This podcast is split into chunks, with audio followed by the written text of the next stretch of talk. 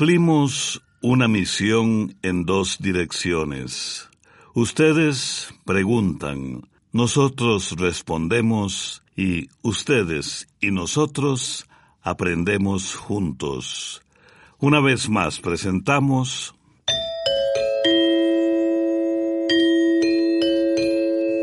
Oigamos la respuesta del Instituto Centroamericano de Extensión de la Cultura.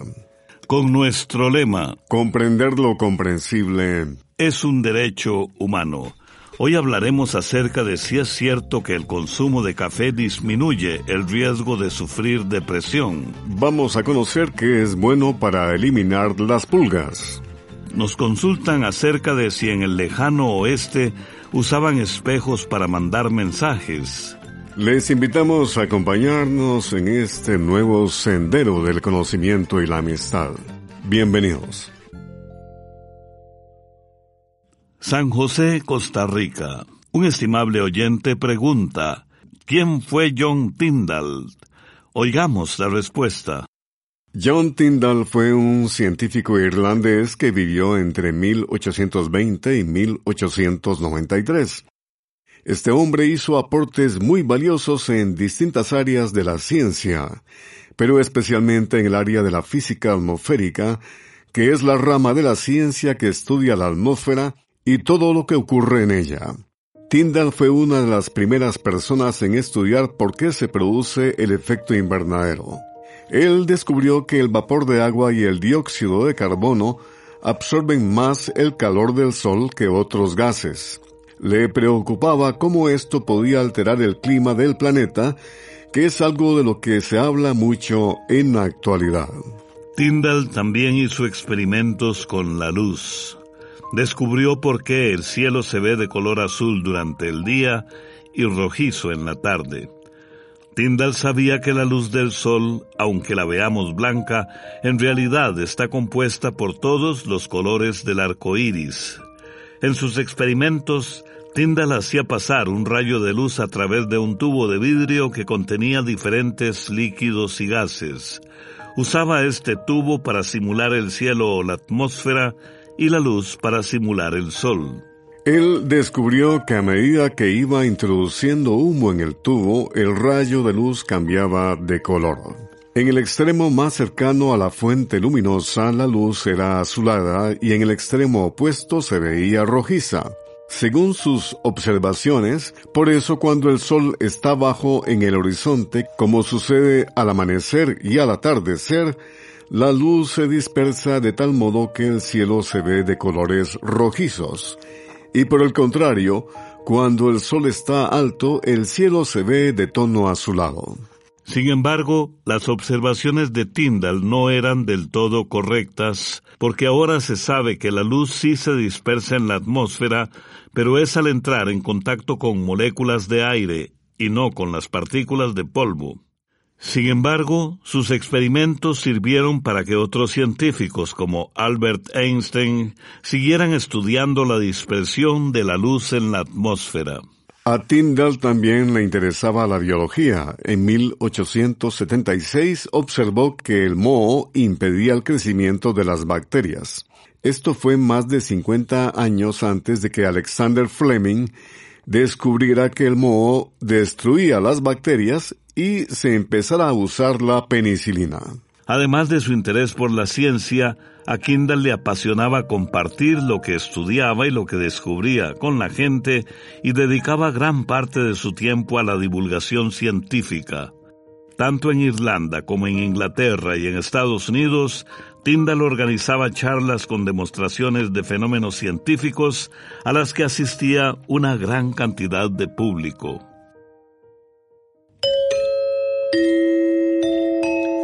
Saludos amigos de América y el mundo, nos complace acompañarles con el espacio Oigamos la Respuesta.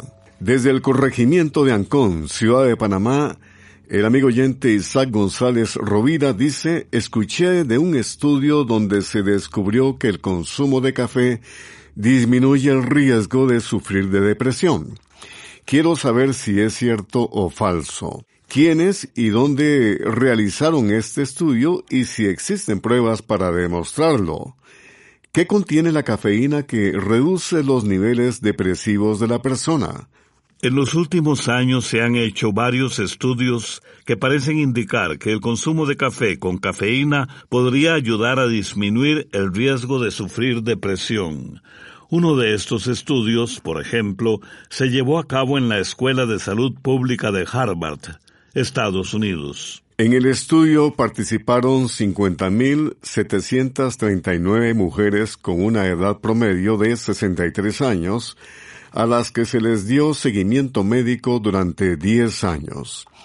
Los investigadores encontraron que las mujeres que tomaban cuatro o más tazas de café al día mostraron una menor tendencia a deprimirse que las mujeres que no tomaban café o tomaban muy poquito. Sin embargo, los investigadores dijeron que todavía hacen falta más estudios como para poder afirmar que el consumo de café con cafeína realmente puede contribuir a disminuir el riesgo de sufrir de depresión. Según los investigadores, los efectos positivos del café parecen estar relacionados con las propiedades antiinflamatorias que tiene ya que la inflamación crónica del cerebro es una posible causa de depresión y el café contiene sustancias que pueden ayudar a disminuir la inflamación del cerebro. Además, el café contiene cafeína que es una sustancia capaz de cambiar la función cerebral y de provocar cambios en el estado de ánimo. La cafeína es un estimulante que da una sensación de bienestar se ha asociado con el aumento de motivación, de concentración y de productividad, que es algo que disminuye en las personas con depresión. Es importante mencionar que el efecto de la cafeína en el sistema nervioso es temporal. Cuando el efecto de la cafeína desaparece, puede ocurrir una caída en el estado de ánimo. Además, esta bebida crea adicción y va a ser necesario tomar más café para conseguir los mismos efectos. También es conveniente saber que hay personas que son muy sensibles a la cafeína y si toman mucho café les puede dar ansiedad, dolor de cabeza, náuseas y ardor o malestar estomacal. De manera que los efectos de la cafeína pueden variar de una persona a otra. Amparo Ochoa fue una cantante mexicana de gran trayectoria y prestigio internacional. Amaba a su tierra mexicana y latinoamericana, a la que dedicó sus temas con gran sentimiento. Escuchemos Quiero, de Amparo Ochoa, de México.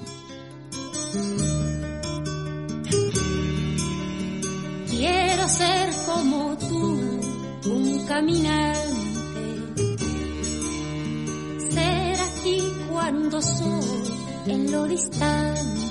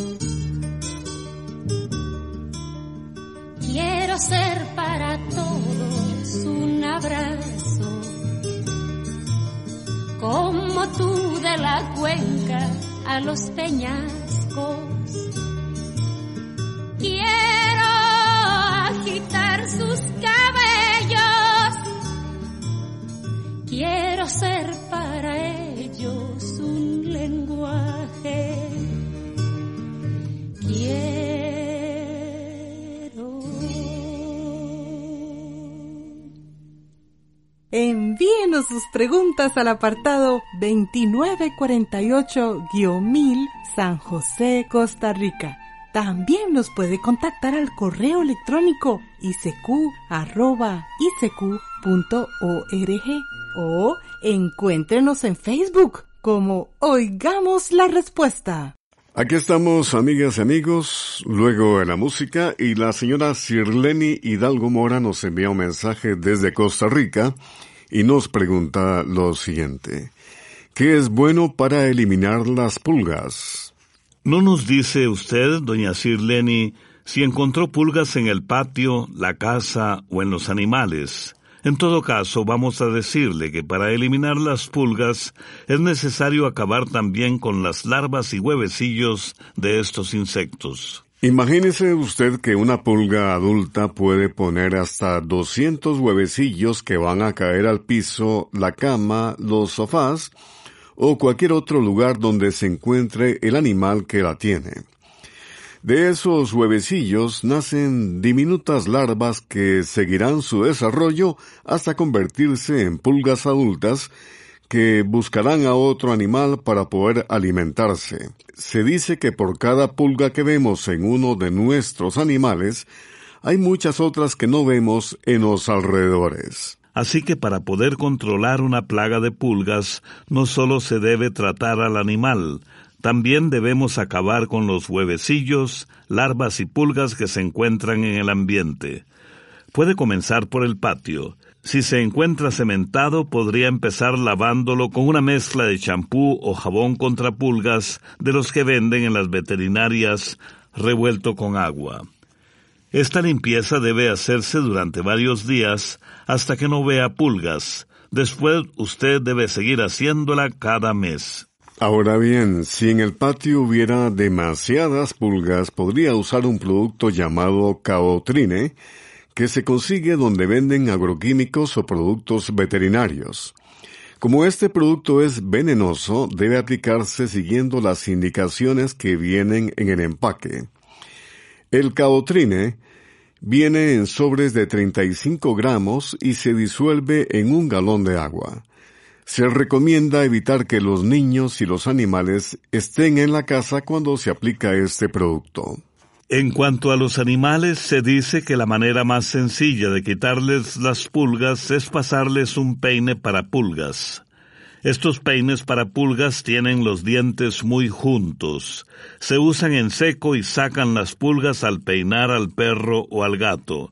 De vez en cuando hay que quitar la bola de pelo que se forma y echarla en un recipiente con agua jabonosa para que las pulgas se ahoguen. Sin embargo, en las veterinarias también se consiguen varios productos que son muy efectivos para eliminar pulgas de perros y gatos. Un producto bastante bueno es, por ejemplo, el Frontline Plus, que viene en forma de ampolletas que se aplican en la nuca del animal. Estas ampolletas se ponen de acuerdo al peso de los animales. Tienen la ventaja que matan las pulgas en 24 horas y además evitan el desarrollo de los huevecillos y de las larvas de las pulgas. Se recomienda hacer una aplicación por mes durante por lo menos tres meses seguidos. En las veterinarias también se consiguen jabones como el asuntol, que también es muy efectivo, el asuntol. Sin embargo, este producto se usa sobre todo en perros, porque a los gatos no siempre resulta fácil bañarlos, a no ser que estén acostumbrados desde pequeños. Y cada vez que ve a sus animales rascarse, es una señal que indica que hay que volver a ponerles algún producto para combatir las pulgas.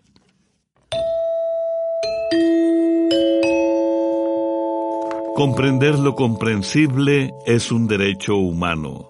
El señor Arlis Montenegro envía un mensaje desde Altos de Tocumen, en Panamá, y dice, Tengo una pregunta. He visto que en las películas de vaqueros del oeste hacían mensajes con espejos. Quiero saber si esto era cierto o es ficción. Oigamos la respuesta. Se sabe que los espejos se usaron desde hace miles de años para mandar señales a distancia. Se usaban principalmente en las batallas para alertar a las tropas sobre el peligroso avance del enemigo. Los griegos utilizaban, por ejemplo, sus escudos pulidos para enviar señales en sus guerras. Sin embargo, hace 150 años, un ingeniero británico llamado Henry Christopher Mans ideó un aparato muy sencillo que funcionaba con un espejo que permitía enviar mensajes en clave Morse. La clave Morse se usaba para mandar mensajes usando el telégrafo. Este aparato llamado heliógrafo tenía la ventaja que permitía no solo advertir sobre el peligro, sino mandar mensajes más concretos como la posición exacta del enemigo. El heliógrafo fue usado por tropas británicas en varios conflictos armados durante el siglo XIX. También lo adoptó el ejército de los Estados Unidos.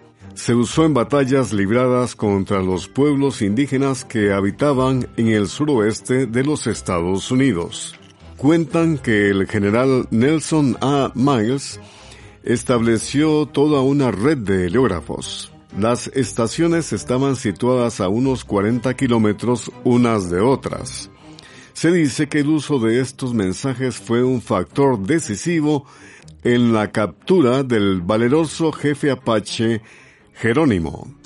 No sabemos cuál fue la película del lejano oeste que usted vio, pero como le mencionamos, los heliógrafos de Mans fueron usados en campañas del ejército estadounidense contra pueblos indígenas, lo que ha sido un tema de numerosas películas de vaqueros. Posiblemente usted también habrá visto en alguna película del lejano oeste que los indígenas usaban señales de humo para comunicarse a la distancia. Quizás se ha preguntado también si realmente se usaron. La respuesta es que las señales de humo sí se usaron. Fueron usadas por algunos indígenas de los Estados Unidos, como por ejemplo los navajos y los apaches que precisamente eran del grupo al que pertenecía Jerónimo. Pero debemos aclarar que las señales de humo únicamente se usaban para avisar que el enemigo se acercaba. En el cine, el uso de señales de humo muchas veces se exagera porque en realidad las señales de humo nunca se usaron para comunicar palabras como muestran algunas películas. Y ahora, amigos y amigas, un paisaje musical, la agrupación Ayote en Miel de Nicaragua, montado en mi mula.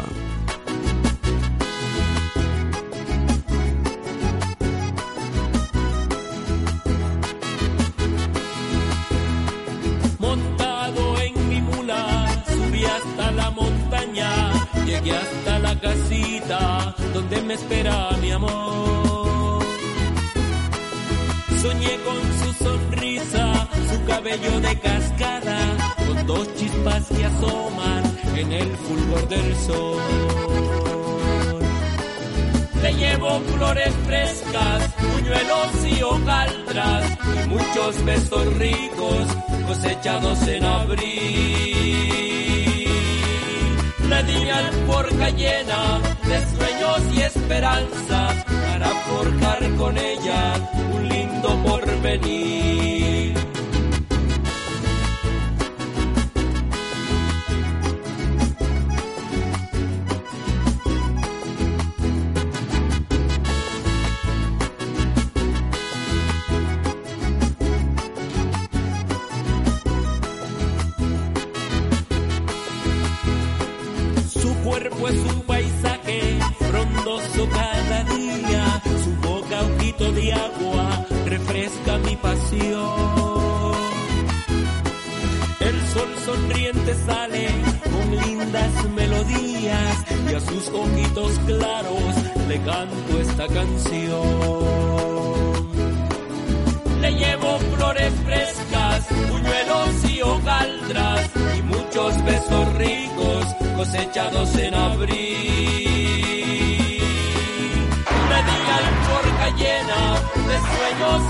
Para forjar con ella un lindo porvenir.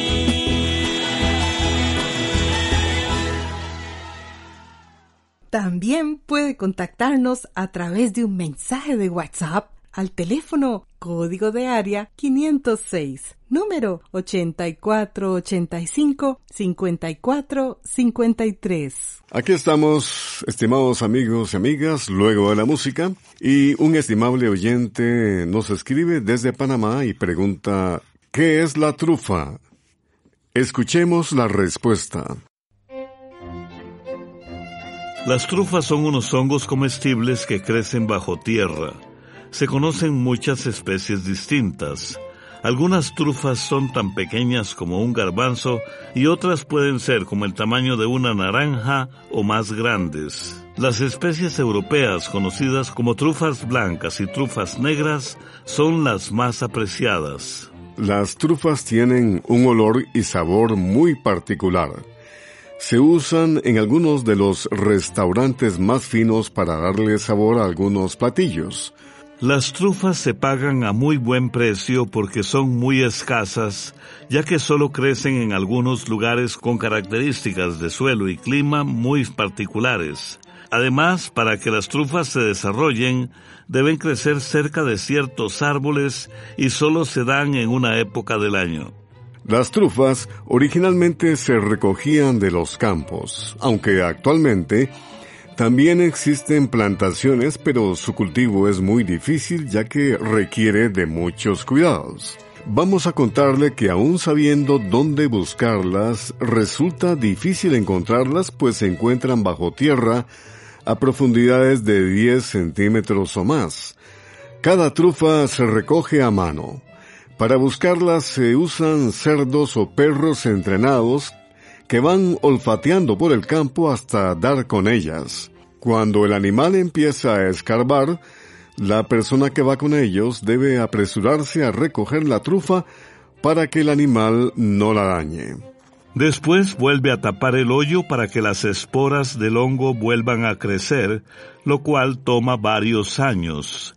Encontrar una trufa puede tomar bastante tiempo, pero el tiempo invertido bien vale la pena si se logra encontrar una trufa de buen tamaño que, como le dijimos, se paga a muy buen precio. De ahí que a la trufa le digan el diamante negro de la cocina. Actualmente el mayor porcentaje de trufas se obtiene de plantaciones, ya que debido a la disminución de los bosques y al cambio climático, el número de trufas silvestres ha disminuido considerablemente. Para terminar, vamos a contarle que también hay una especie de bombón de chocolate al que se le dice trufa. Se le dice así precisamente porque su apariencia recuerda a los hongos o trufas de los que estuvimos hablando. Al parecer, estos bombones de chocolate los inventó un pastelero en Francia hace ya más de 100 años. Estos deliciosos dulces se hacen con chocolate negro derretido, azúcar en polvo, mantequilla, yema de huevo y a veces les agregan crema de leche.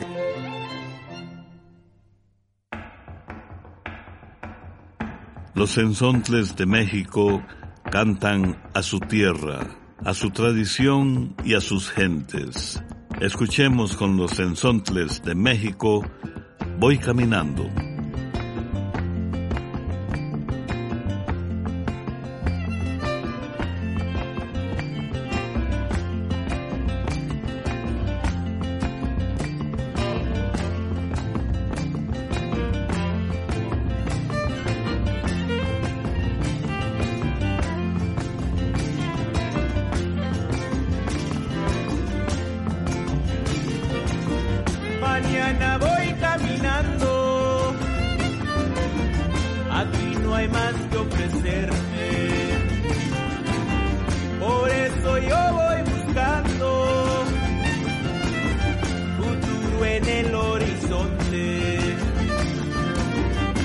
que el camino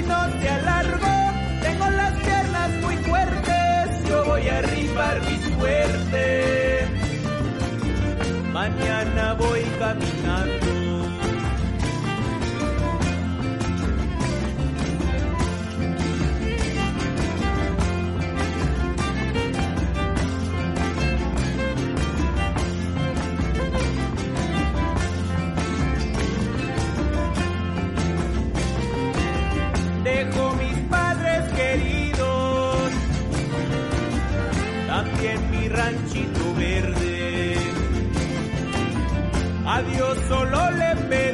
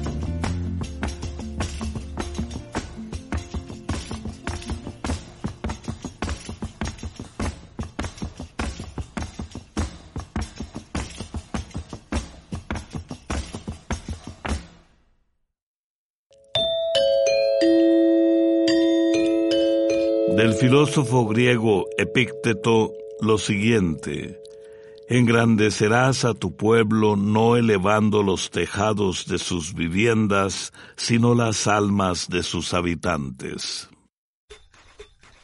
Mañana tenemos un nuevo encuentro, ustedes y nosotros.